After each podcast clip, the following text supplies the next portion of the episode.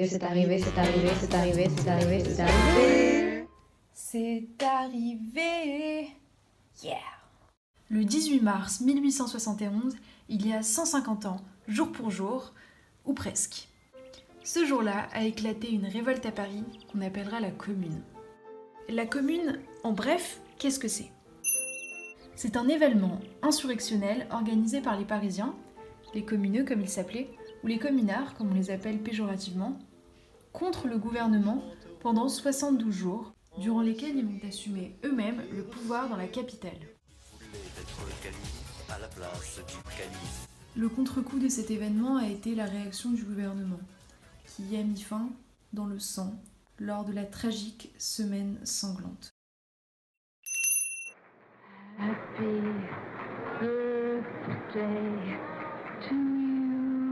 À l'occasion du 150e anniversaire de cet événement, Radio UT vous propose aujourd'hui de revenir sur cet épisode peu connu et polémique de l'histoire de France.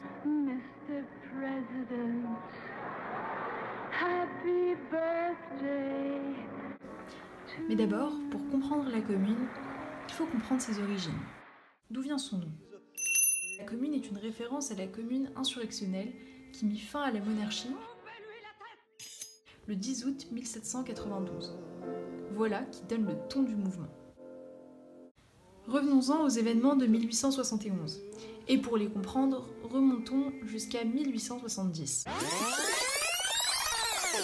Cette année-là, la France, menée par Napoléon III, perd rapidement, par manque de préparation et de moyens, la guerre contre la Prusse. Pendant un an, les Français vont subir humiliation sur humiliation en raison du siège imposé par les Prussiens. Beaucoup de Parisiens mourront, ce qui nourrira tout autant de ressentiments à l'encontre du gouvernement, perçu comme un traître.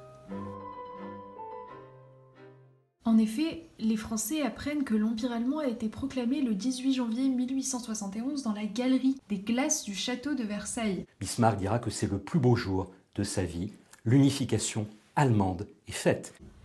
Et à côté de cela, des monarchistes et des bourgeois qui ne représentent que leur intérêt, accèdent au pouvoir.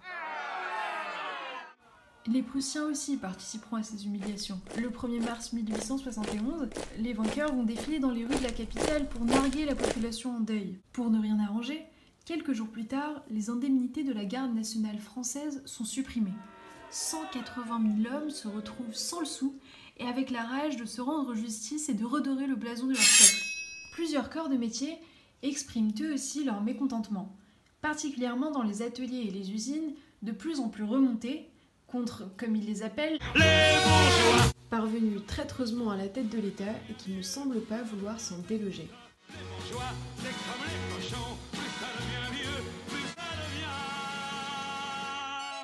En effet, depuis des années, les monarchistes sont élus par le vote majoritaire des classes populaires analphabètes et apolitiques. Les urbains et particulièrement les Parisiens protestent contre cela. Le climat est de plus en plus tendu.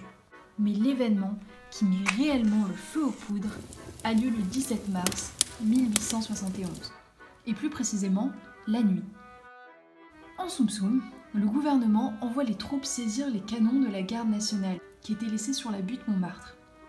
Ces canons, les Français les ont payés au prix de contributions et de privations. Ils considèrent donc qu'ils leur appartiennent. À ce moment-là, c'en est trop.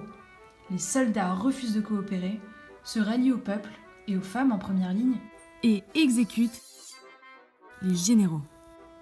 Adolphe Thiers, chef du gouvernement à ce moment-là, fuit devant l'insurrection pour se réfugier à Versailles, comme si les provocations n'avaient pas été suffisantes jusque-là, et demande à l'armée d'évacuer la capitale. Le soir même, il n'y a plus un représentant armé du gouvernement dans les rues. Et c'est là que commence l'épisode historique de la commune. Républicains, socialistes, anarchistes vont se fédérer pour créer ensemble un nouveau modèle de gouvernance. Voilà, la commune est née. Ce qui naîtra de ce mouvement, ça, c'est une autre histoire. À découvrir très vite dans une prochaine émission. C'est arrivé, c'est arrivé, c'est arrivé, c'est arrivé, c'est arrivé.